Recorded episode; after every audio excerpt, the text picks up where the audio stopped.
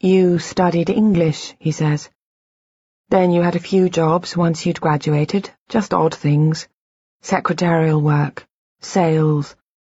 I'm not sure you really knew what you wanted to do. I left with a BSc and did teacher training.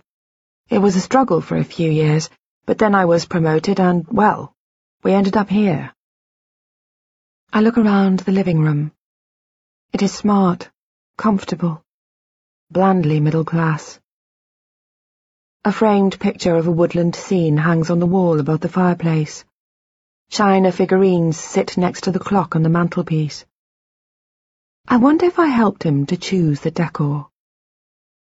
Ben goes on. I teach in a secondary school nearby.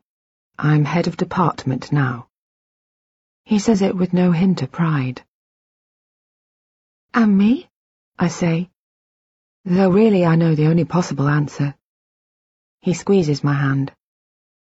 You had to give up work after your accident. You don't do anything. He must sense my disappointment. You don't need to. I earn a good enough wage. We get by. We're okay.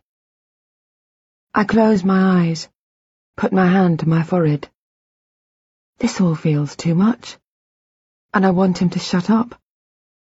I feel as if there is only so much I can process, and if he carries on adding more, then eventually I will explode. What do I do all day, I want to say, but fearing the answer, I say nothing.